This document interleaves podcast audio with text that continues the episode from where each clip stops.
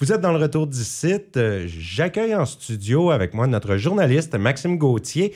Bonjour Maxime. Salut Sébastien. Dossier important, il y a eu une arrestation concernant un vol qui est survenu en fin de semaine au groupe Savoie. Exactement. Ben, on, apprenait dans la dernière heure, par l'entremise du sergent Yannick Gagnon, ici à Saint-Quentin, que Jean-Daniel Guittard est actuellement derrière les barreaux.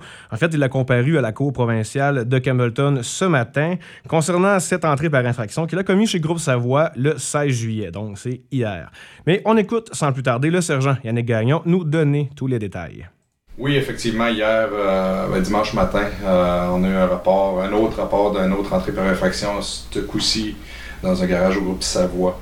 Alors que les membres étaient sur la scène, ils ont, euh, ils ont découvert de l'évidence, puis ça l'a amené à la découverte des individus non loin de la scène. Euh, un individu a été arrêté, emporté ici au détachement hier toute la journée. Ce matin, il a comparé à la cour pour euh, une entrée par infraction. L'individu en question, c'est Jean-Daniel Guittard. Jean-Daniel Guittard a comparé devant la, cour ce matin à Campbellton. Puis euh, il va rester derrière les barreaux jusqu'à mercredi où, il va faire face encore devant le juge pour une enquête de remise à liberté.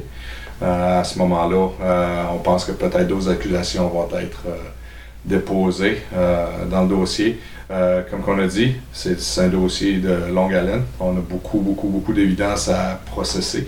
Et notre service d'ident- d'identité judiciaire sont toujours sur, sur le dossier, sur les dossiers, pour, afin de faire des comparaisons judiciaires, afin de nous aider à déterminer s'il y avait un ou plusieurs euh, suspects dans les multiples dossiers eus.